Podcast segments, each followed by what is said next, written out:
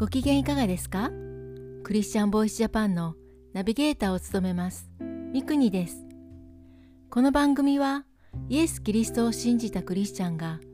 どのようにイエス・キリストに出会い信じるに至ったかまたクリスチャンとして人生を歩む中での奇跡や祝福を通して本当の神様を証言する番組です。今回はりゅうくんの証シリーズの続きシリーズ2失踪に見せかけた脱走計画編をお送りします。脱走といっても子供の家出のような軽いものではありません。一度出たら戻るのは難しく同時に今まで信仰してきた宗教も捨てることになります。生まれてから23年間関わってきた全ての人との関係を断つことになります。まず第一に家族の悲しむ姿を想像すると到底自分にはできないと考えてはやめ考えてはやめを繰り返しました。私の父は私が小学4年生の時に病気で亡くなりそれからは信仰熱心な母が子供9人を立派な信徒になってほしいという思いから女手一つで家事と仕事を両立させ私たち兄弟は協力してお手伝いをしながら育ちました。そんな家族が大好きだったので脱走を躊躇する大きな要因となったのは言うまでもありません。しかし周りの冷酷な態度ありとあらゆる嫌がらせはひどくなるばかりでしたのでいよいよ本気で脱走決行の日にちまで定めて計画を立て始めました。この計画はただ抜け出すというだけのものではなく失踪に見せかけるという個人的な強い思いがありました。失踪に見せかけなければならない理由としてまずこの新興宗教を信じている人たちにとってそこから離れるというのは相当愚かなことで家族に大きな恥をもたらすことでしたし周りから大きな期待を背負って渡米してきたので応援してくれていた人たちやお世話になった人たちを裏切りたくないという思いがありました。また可愛がっていた後輩や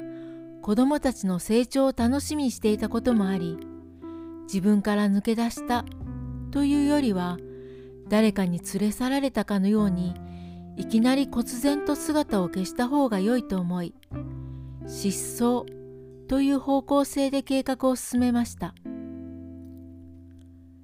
ロサンゼルス出張所の駐在員たちは月曜日から木曜日までの週4日間英語を勉強するため近くのロサンゼルス高校で夜間に行われている語学スクールに通っています。そこには生徒の8割程度がヒスパニック系で駐車場やトイレで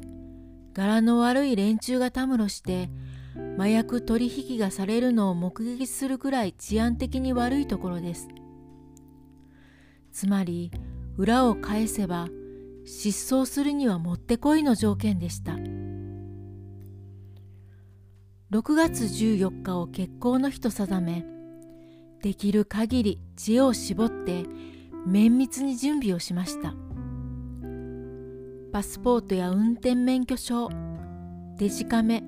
MP3 機器そして衣類など持っていきたいものがたくさんあった中失踪に見せかけるためそれらは置いていきました。そして小さなカバンに入れてきたものは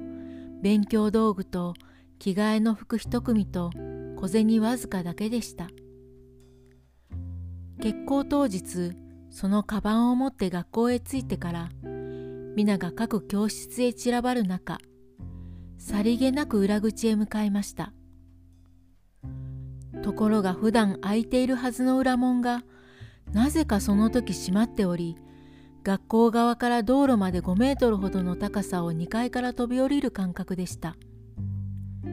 しかし固い決意を持ってそこまで来た手前諦めるという選択肢はもはやなく行くしかないという若さと勢いでフェンスをよじ登り下の道路に向かって大ジャンプ。着地は大成功。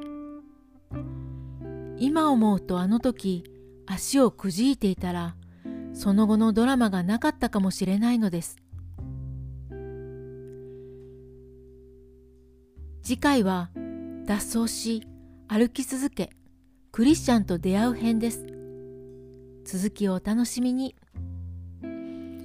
聞いてくださるすべての人の上にイエス・キリストの祝福がありますように。